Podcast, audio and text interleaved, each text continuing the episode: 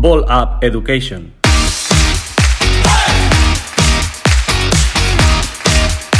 Hola, ¿qué tal? Bienvenidos a todos una vez más a Ball Up Education, el programa que comenta, plantea y analiza situaciones reales que giran en torno al baloncesto y al deporte en general. El otro día hablamos sobre los caminos de la formación y nos gusta tanto este tema que hemos decidido traer un invitado de lujo para seguir comentando todo lo que gira en torno al desarrollo de los jugadores de formación. Aquí a mi lado tengo a Víctor Barroso, más conocido como Funky. ¿Qué tal, Funk? ¿Qué tal? ¿Cómo estás? Bueno, además del invitado, también preséntate tú, ¿no? Que, hemos hablado de, que tenemos un invitado, comentamos en el otro capítulo, pero bueno, también contamos aquí con, con Sergio Orente, otro ilustre jugador profesional de baloncesto. Aquí, como todos los días, dando el callo, Batman y Robin del baloncesto y la educación. Nada, pues vamos ya con el invitado, que tenemos muchas ganas de hablar con él. Amigo de, los dos y gran jugador.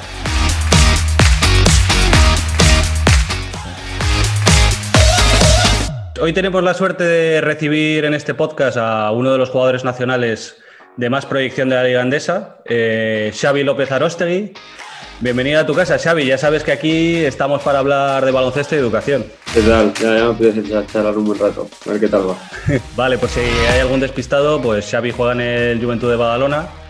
Creo que es su cuarta temporada en el primer equipo. Creo que jugó un partidillo por ahí hace cinco años, pero bueno, creo que es su cuarta así de manera afianzada y también ha sido internacional en las ventanas y en categorías inferiores. Bueno, Xavi, te tengo que decir, así visto un poco desde fuera y, desde el punto de vista un poco de espectador, jugador que tengo yo, que he notado que esta temporada ha habido un poquito de cambio en la mentalidad y veo como a un Xavi más, con más determinación, mm, especialmente cuando Pau Rivas estaba lesionado y yo creo que esa es una de las claves para que hayas dado este paso adelante durante, durante esta temporada. Cuando hay talento, pero la mente te frena, eh, a veces es difícil compaginarlo, pero yo creo que este año tú has sido capaz de hacerlo. Sí, bueno, eh, como has dicho, es el cuarto año, ¿no? Y al final, eh, cuando hemos hablado tantas veces de la formación y todo, pues yo creo que aún sigo, ¿no? En esa etapa de formación y al final, pues al cuarto año, pues ha podido ser el año un poco que con el que he contado con más confianza por mi parte con el que también eh, teníamos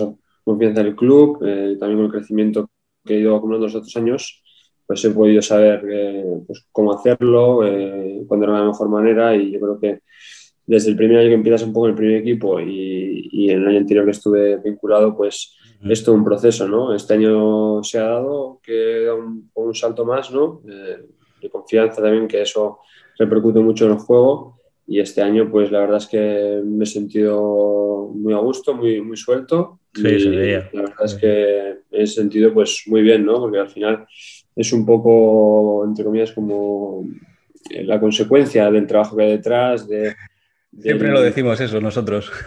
Del proceso de estar, pues el primer año, pues lo típico, ¿qué hay que hacer, qué hay que hacer para jugar 10 minutos? Pues los mínimos. El segundo año, pues un poco más, te, te atreves a hacer un poco de tus cosas y bueno, pues este año sumando un poco todo, pues las cosas han salido bien. Eh, hasta ahora, al final que he tenido más suerte un lesionado, pues ha ido todo muy bien y, lo que dices tú, ¿no? que a veces la, la, cabeza te frena un poco, pero bueno, yo creo que también el proceso es mental, físico, táctico, e intentar gestionar ese talento, ¿no? Mm cada uno pues tiene a su manera y, este año pues en mi caso salió así y nada, muy bien. Bueno, en el capítulo anterior comentábamos, intentábamos desgranar un poquito los problemas o cuáles eran los problemas y las soluciones para que un jugador de formación consiga llegar a su máximo potencial, sabiendo que cada jugador es un mundo, tiene una evolución diferente y unas cualidades diferentes.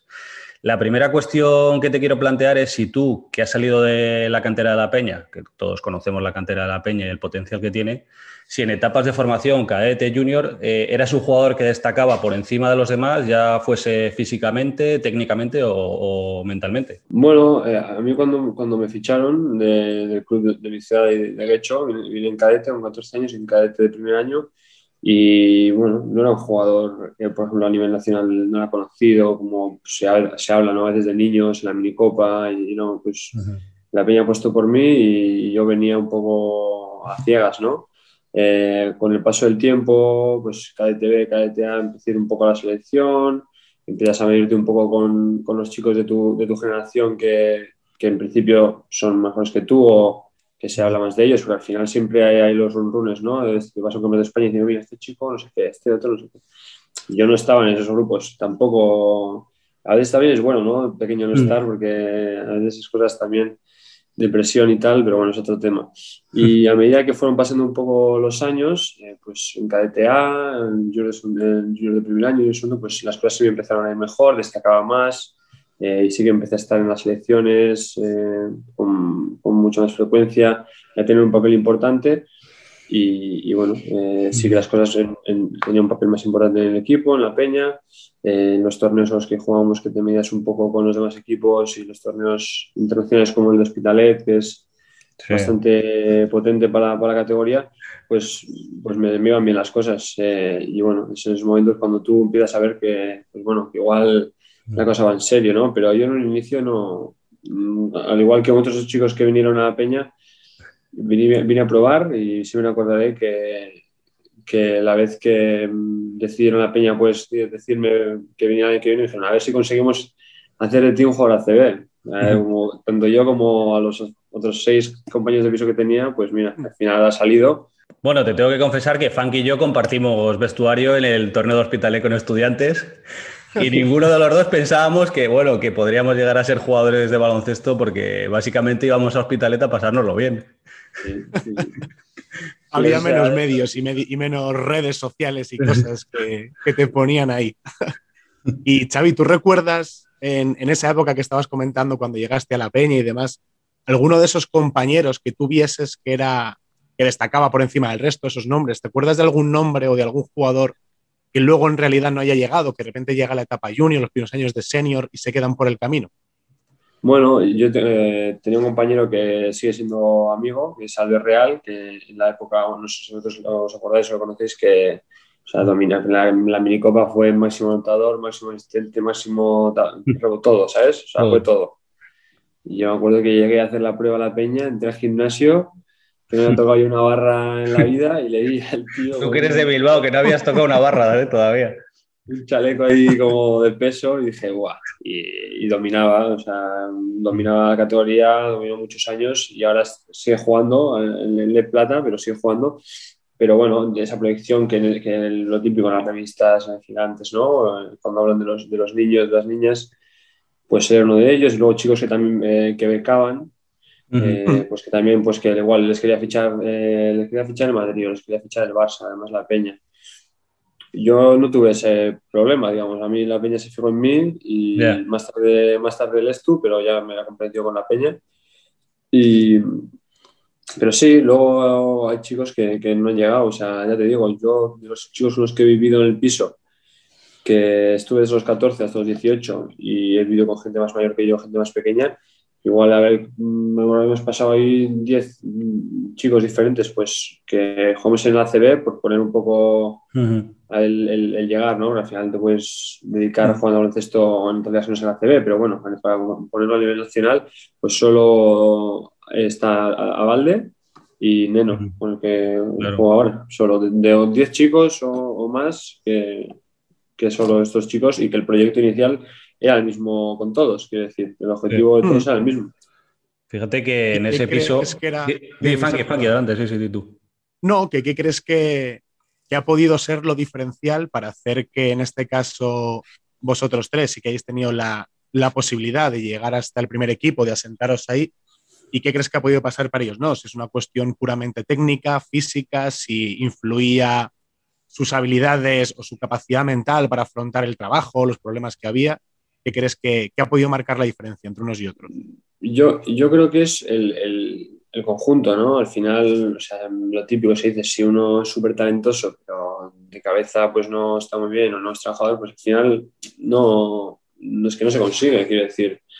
Eh, yo creo que es tener un, conseguir un equilibrio entre todo, ¿no? Yo creo que eh, primero que hay que hacer es, es quererlo, querer serlo y, saber lo que eso conlleva, ¿no? Eh, porque al final cuando vas a, ver a jugar, los deportistas están como muy, idealizados, ¿no? Parece, pero al final hay mucho, mucho trabajo detrás, eh, cosas que no se saben que hay sufrimiento detrás, sacrificio y bueno, eso no se sabe. Entonces, también soportar eso, pues eh, depende cuando eres pequeño, pues no todo el mundo es capaz. El estar fuera de casa, el que te aprieten, porque al final también te apretan. De, nosotros somos pequeños cuando venimos, pero... Sí, pero estáis ahí por Sí, hace una inversión económica que al final es un negocio, es una apuesta, pero es un negocio. Ellos creen que ellos ven algo en ti que tú también vas a dar algo a cambio, por así decir. Ya esto es una perspectiva que tú lo ves de más mayor. Entonces, mm. pues tú tienes que dar resultados eh, más a largo plazo que a corto, porque al final estamos en formación, incluso a día de hoy seguimos, ¿no? Yo creo que somos jóvenes y, seguimos eh, en formación. Y yo creo que lo diferencial puede ser un poco la cabeza, o sea, de lo que puede depender de ti, porque al mm. final tú puedes ser más o menos talentoso, puedes entrenar más o menos, pero lo que te va a hacer eh, hacerlo también es tu mentalidad, tu, el hecho de decir, vale, pues yo quiero conseguir esto, ¿qué tengo que hacer para conseguir esto? Pues tengo que mejorar el físico, mm. que en mi caso eh, era un hándicap porque, bueno, con lo que yo sabía de básquet, con tanto que tenía, pues hacía, pero nunca había sido físico y a mí eso, yo por ejemplo, el, primer año que tuve de senior, en la de Poro, pues me fue bastante en plan, pum, a ver, vamos a ponernos serios porque y hay, esos momentos que yo creo que cada uno le llega antes o después, que tiene como un impasse de decirte, bueno, pues vamos en serio o, no. Mm. Y cuando tú tienes ese reto, si lo quieres tomar y afrontarlo y pasar un poco por por ese tubo, ¿no? Que todo es pasarlo un poco mal y si consigues afrontarlo, pues sales más maduro de eso y, con las cosas más claras. Y yo creo que quien consigue pasarlo, por así decir, pues tiene mucho ganado y más opciones de, dedicarse al mundo profesional. Justo yo creo que en, el piso donde tú vivías, que como has dicho tú, habéis pasado pues hasta 10 jugadores, las comparaciones entre unos y otros debían ser inevitables, porque fíjate, a este que le han subido a no sé qué equipo y yo estoy aquí entrenando, o al revés, o a mí me han subido a entrenar con una categoría más y a mi compañero de equipo no. Entonces, estas comparaciones no a todo el mundo les, les viene bien, porque algunos se lo toman como una derrota y otros se lo toman pues como un, un aumento de motivación intrínseca de decir, venga, pues voy a trabajar, voy a trabajar más porque... Eh, si trabajo más, pues me van a dar la oportunidad. Pero eso también choca un poco con la autoexigencia que tienen los, los jugadores jóvenes, que a veces es demasiado y genera estrés en los jugadores. Sí, yo creo que al final es lo que hablamos un poco, ¿no? Cuando los jugadores jóvenes empiezan a destacar, se les, etiqueta mucho, ¿no?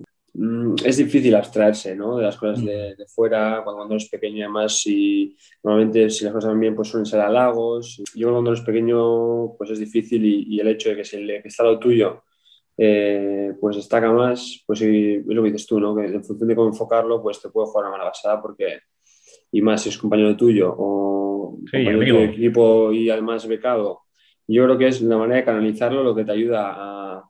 sí, la manera en la que consigues...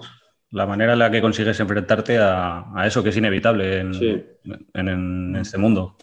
Sí, sí.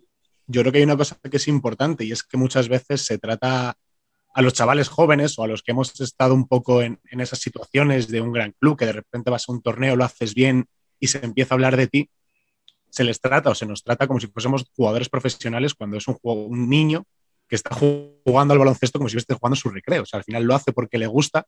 Y hay una cosa que creo que es muy importante y es cómo lo gestiona, ya no tanto el jugador en sí, sino el entorno. Entonces yo también te quería preguntar de, en ese caso, pues en el momento en el que te llama la peña, eh, te vas de casa, te vas a vivir lejos.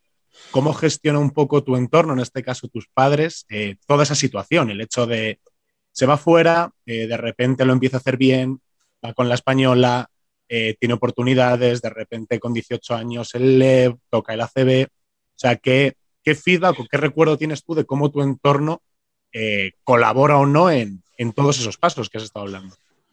Sí, bueno, yo, yo, en ese sentido o sea, me considero afortunado porque mis padres yo creo que me han ayudado mucho, ¿no? Eh, ellos tenían muy claro que, bueno, que era una apuesta muy grande porque la de casa muy pequeño. Ellos no, nunca me pusieron un impedimento porque ellos me habían ilusionado y, con ganas, ¿no? Yo, creo que tampoco era muy consciente, ¿no? Yo que estaba contento y, y lo que dices tú, cuando eres un niño juegas y te lo pasas bien y, y quieres, ¿sabes? Y mis padres, pues mm, me acuerdo que de pequeños, pues eh, lo típico también eh, las cosas empiezan a ir bien, te das fuera de casa, eh, agentes, ¿no? El tema agentes con los niños pequeños que empiezan a, a, reclutar pues muy pronto y no sabes, son los padres. También a veces te viene un agente y me dice, bueno, mi hijo tiene un agente ya, ¿no?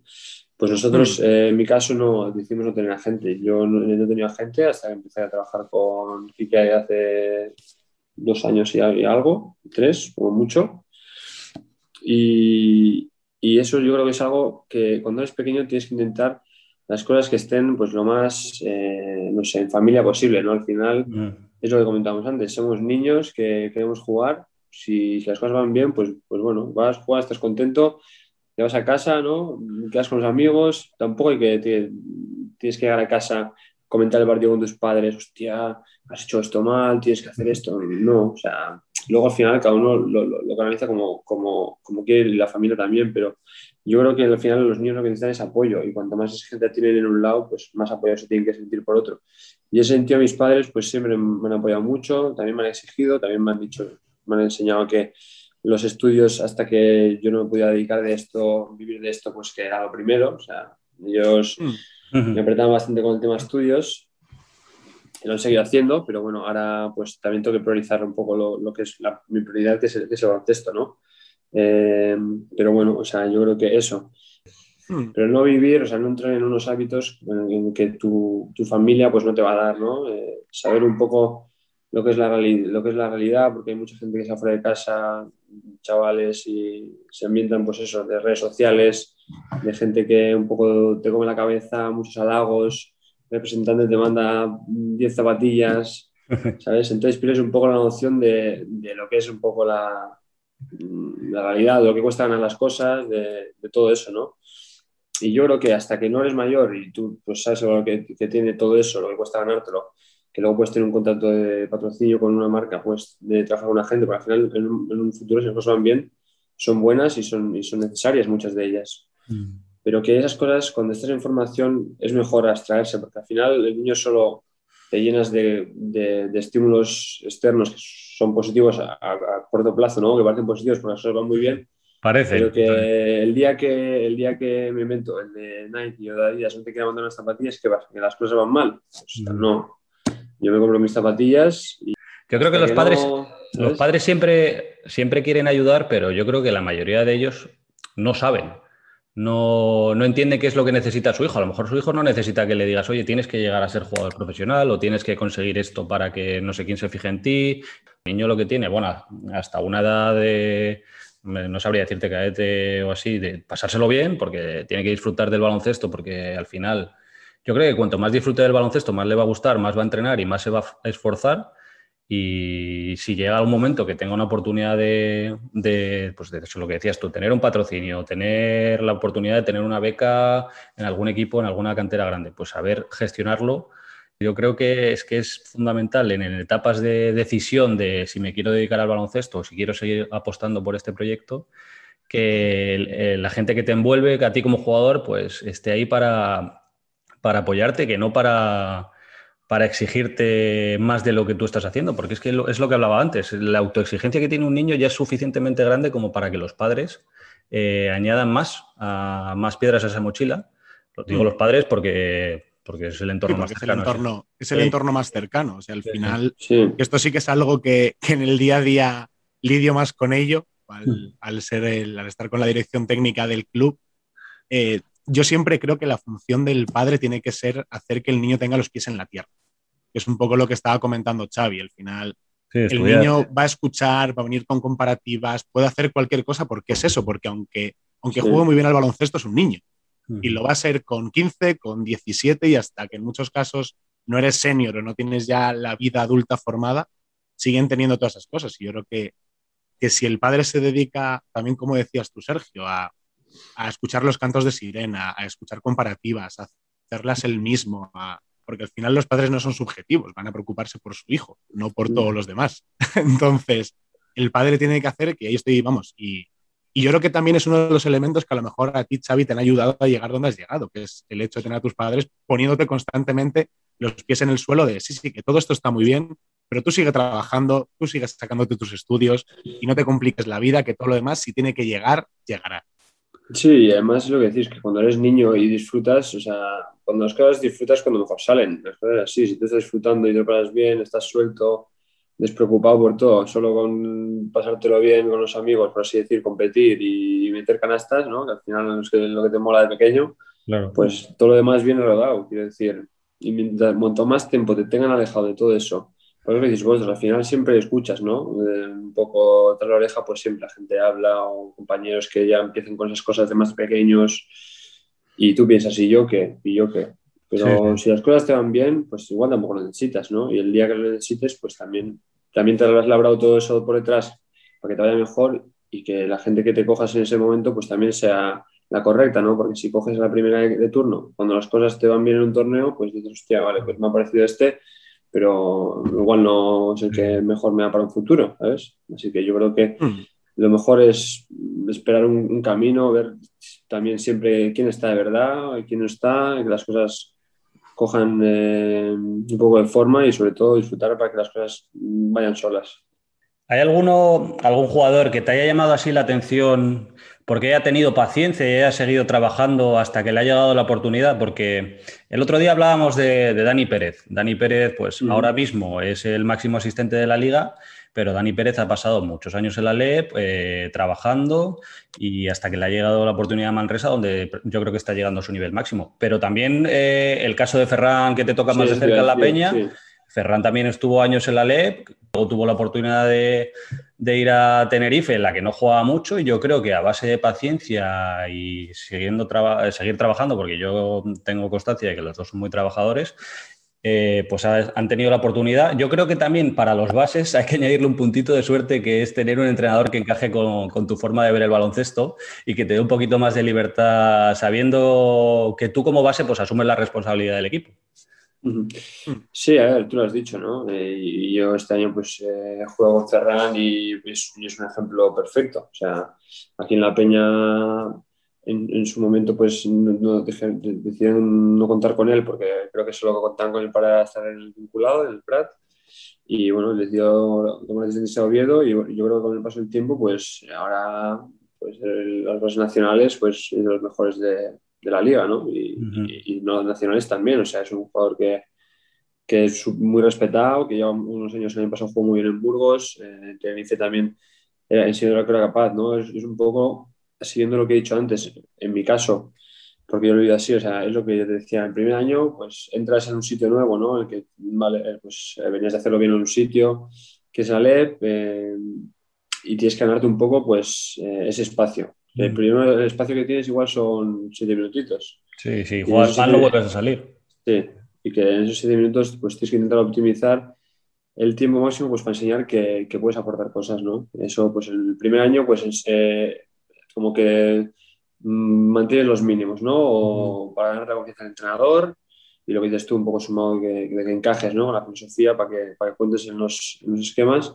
Y en el siguiente año, pues tú también te ves con la confianza y te ves al nivel, ¿no? Yo creo que es muy importante, pues tú en el día a día verte al nivel y eso hacerte ver que, que lo estás, sentirte cómodo y empezando esos entrenamientos, eh, que es la oportunidad que cuando empiezas, la oportunidad que tienes diaria de demostrar que puedes rascarle un poco al jugador de posición minutos y que puedes aportar cosas al equipo y desde ahí puedes ir sumando a atreverte a hacer cosas. en el segundo año puedes hacer más cosas hasta que te ganas la, la confianza del entrenador o del de al lado, que tú ya tienes, tú ya sabes de lo que es capaz. Sí, sí. Y así pues vas un poco logrando pues lo que ha conseguido Ferran el año pasado, ¿no? que el año pasado pues juega una temporada muy buena, que tenga opciones de, diferentes equipos y que finalmente se gane por la peña y ahora esté jugando, haya jugado a un nivel muy bueno, tanto en la Eurocup como, como, como en la Liga, ¿no?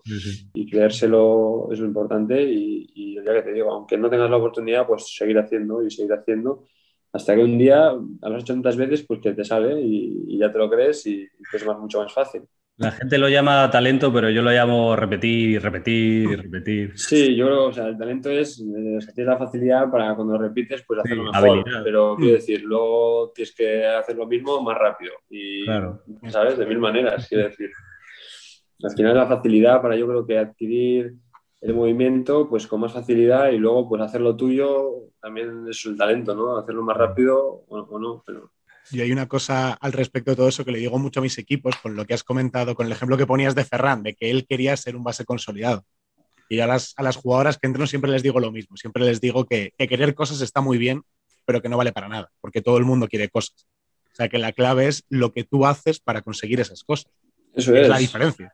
Sí, eso es. Cuando es lo que decía antes también, cuando tú ves un cuando tienes un problema o o algo que te frena, que dices, joder, esto me, me aparta, ¿no? Un poco de, de, lo que yo quiero conseguir. Y es cuando tú ves, pues, que lo que dices tú, yo quiero esto. Y, ¿vale? Para querer esto, ¿qué tengo que hacer?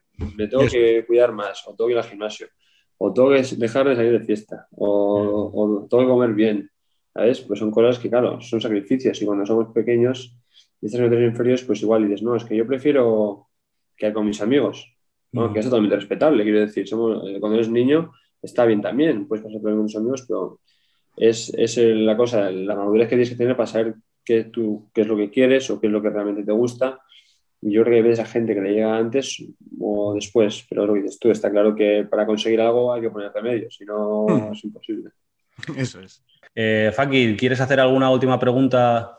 Sí, yo sí que quería, quería preguntarle o, pedirle un consejo, sobre ah, todo pensando en, en ese, que él pensase o que Xavi pienses en, ese Xavi de 14 o 16 años y qué consejo le darías a, un chaval o una chavala que esté en una situación similar a la tuya. No falta que sea un, jugador becado, sino aunque esté en su casa, pero que, realmente empieza a plantearse que tiene oportunidades de conseguir algo. Y, tú qué consejos le darías a ese chaval para afrontar los siguientes años? Em, es lo típico que se dice, ¿no? Lo que disfrutes. Eh, disfrutar vas a disfrutar y, sufrir vas a sufrir. O sea, yo creo que es importante eh, ver un poco lo que quieres conseguir tú con, un poco de perspectiva, intentar verlo un poco desde verte a ti desde un paso, un metro atrás, ¿no? Y decir, pues, ¿qué es lo que quiero conseguir? Y poner los, remedios un poco para conseguirlo. O sea, eh, rodearte de la gente que crees que te va a ayudar para todos. Eh, si tu familia va a ser un, refuerzo positivo para que tú te impliques más en lo que quieres conseguir, que es si ser deportista profesional, pues va a serlo para que estés más centrado en eso. Eh, si tú ves un poco tus, tus debilidades, pues eh, coger esas debilidades y afrontarlas porque a mí es algo de lo que más me ha ayudado. O sea, yo lo he dicho antes, pero a nivel físico pues era bastante pues, delgaducho, tampoco es que sea un animal, pero delgaducho y, y bueno, eh, sufría, me, tenía más lesiones de pequeño, en junior lo pasé bastante mal con las lesiones, con los tobillos y, diferentes cosas. Y, y bueno, eh, afrontar esas cosas que son los muros ¿no? que, te, que, te van a salir un poco sin querer eh, para, para conseguir sus objetivos y pues una vez visto, viéndote un poco así el escenario cuál puede ser y, cuáles son los impedimentos que te puede, se te pueden crear en, en, esos años ¿no? de formación o en esa etapa, igual en ese impasse que estás, vale, que muchas veces en, el femenino también, que muchas se van a Estados Unidos con las becas, pues ¿qué quiero hacer? ¿Quiero intentar jugar aquí o quiero irme a Estados Unidos? Pues intentar valorarlo con perspectiva y, y, y ser consciente de lo que, lo que quieres de verdad. Y una vez, lo, una vez lo, lo, veas, puedes ir a por ello. Y yo creo que así, eh, a nivel mental, es como más te vas a preparar, más consciente vas a ser de tus virtudes y de tus debilidades. Y como, y como mejor lo vas a afrontar con más motivación, porque también vas a afrontar eh, tus debilidades, que normalmente es lo que también como de pequeño más hecho para atrás porque te da miedo, te da pereza, ¿no? Sufres porque es lo que dices tú. Yo te he dicho al principio, vas a disfrutar, ¿no? Pero también tienes que saber que vas a sufrir, quiere decir, es como un equilibrio, ¿no? Entonces, es importante saber hasta dónde te gusta para poder eh, conseguir eso, pero sabiendo que va a haber momentos complicados también. Entonces, valorarlo, ponerlo todo un poco en el mismo saco y valorar, pues, ¿quiero esto o no quiero esto? Y si quiero esto, pues a muerte con eso y darte de toda la gente que te va a ayudar. Claro. eso. eso. es el consejo que te puedo dar yo, pues después de, ¿sabes? No sé, no sé si he explicado bien, pero... Sí, yo, yo solo añadiría que si no puedes con alguno de los muros que comentabas, pedir ayuda. O sea, sí, no, no. Nosotros sí, sí. solo no vas a poder con todo nunca y yo creo que pedir ayuda para ayudar, para conseguir eh, solventar algún problema que tengas, ya sea mental o físico, hay gente que está dispuesta a ayudarte seguro. O sea, si tú eres un jugador eh, que trabaja todos los días y quiere mejorar, quiere ser mejor jugador, a esos jugadores siempre hay entrenadores y personas que las van a querer ayudar. Entonces, si algún momento tienes algún problema que no puedes solucionar por ti solos, y también esto se lo digo a los entrenadores, si veis algún jugador que no consigues eh, pasar uno de esos muros que comentábamos, ayudadle, ayudadle porque, porque ese, ese pequeño problema, o a lo mejor no tan pequeño, eh, puede que tenga una solución bastante sencilla y cuanto antes se solucione, mejor para todos. O sea, mejor para el jugador, mejor para el entrenador, porque se dará cuenta de que también puede ayudar mucho a los jugadores y, eso pues establecerá unos lazos de confianza de entrenador-jugador que son mucho más fuertes, yo creo. Sí, yo esto estoy muy de acuerdo con Sergio, que muchas veces a mí también me pasa que el pedir ayuda cuando estás en una situación de debilidad o vulnerabilidad, pues que el no esterilizarlo a veces tú te lo guardas y, en, vez de, sacarlo, que muchas veces el sacarlo ya te hace pues, quitar la importancia o estar más tranquilo, pues que también pues confiar ¿no? en la gente de tu entorno, porque normalmente es gente más madura, más, más mayor y, eso que ha dicho es, muy importante. Eh, nada, eh, Xavi, muchas gracias. No, a vosotros, joder, ya sabéis, un placer. Muchas, muchas gracias por, por tu por tu, por tu forma de pensar, básicamente, y por, por, compartir tu experiencia vital hasta ahora, que todavía te queda mucho. Te llamaremos para hablar de otros, de otros temas que iremos sacando adelante en el podcast. Vale, muchas gracias. Nos vemos pronto.